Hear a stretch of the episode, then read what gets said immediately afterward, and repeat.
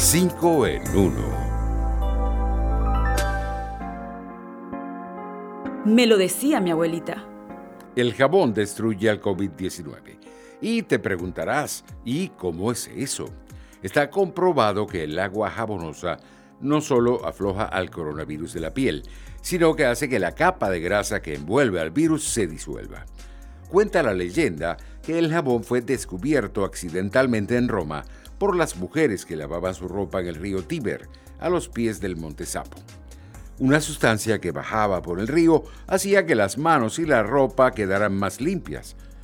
¿Sabías que es muy fácil elaborar este detergente en casa? Solo necesitas sal, agua, aceite y sosa cáustica. Después de mezclar estos ingredientes, basta un molde y esperar que pasen 48 horas para tener tu propio jabón casero. Lavarse las manos con frecuencia es la mejor estrategia para combatir el coronavirus. Fogones tradicionales. Nuestra arepa es milenaria. Es curioso, pero datos arqueológicos hablan de que la arepa existió antes del arribo de los conquistadores españoles a América. De hecho, los indígenas cumanagotos que habitaban en lo que hoy es el estado Sucre llamaban arepa al pan de forma redonda que solían consumir.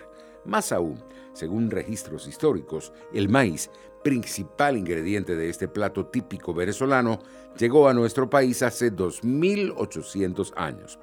Podemos decir que la arepa lleva entre nosotros mucho más de lo que imaginábamos. Lo más importante es que desde los años 50 el uso masivo de la harina precocida en Venezuela desplazó el método de molienda de maíz pilado tan característico para elaborar el desayuno en aquellos días. Como la hallaca, la mejor arepa es la que hace tu mamá. El yerbatero.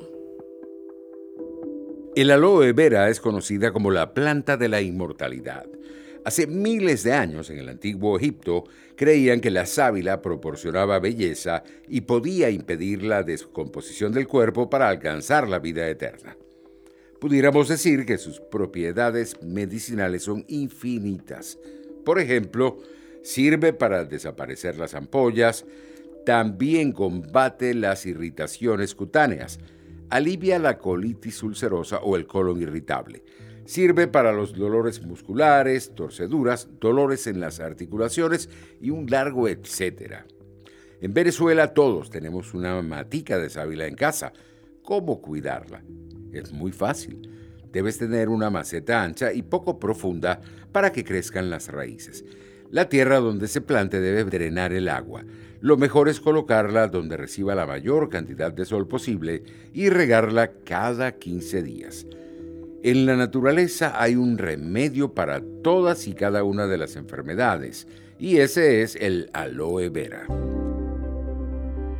Esos pequeños peludos. La cuarentena producto de la pandemia del COVID-19 puede estresar a los meninos de la casa. El confinamiento en nuestros hogares nos obliga a compartir mucho tiempo con los miembros de la familia, incluyendo a nuestros felinos. Basta con observar a nuestros felinos para saber si algo anda mal con ellos. Si notas un exceso de maullidos, la dilatación de sus pupilas, el pelo erizado o la falta de apetito, es señal de que pueden estar estresados. El confinamiento de toda la familia supone una gran alteración en las rutinas de los gatos.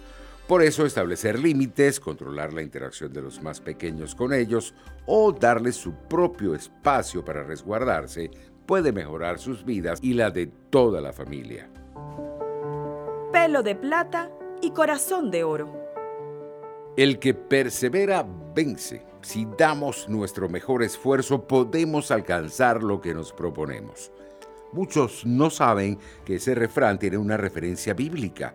El mensaje original reza, el que persevere hasta el fin estará a salvo. Y era una advertencia de Jesús a los apóstoles, indicándoles que serían aborrecidos de todas las gentes por causa de su nombre. Pero si se mantenían firmes en sus creencias, al final conseguirían la salvación.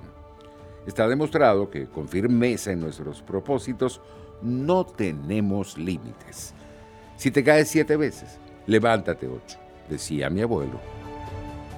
Hasta aquí, cinco en uno. Nos vemos.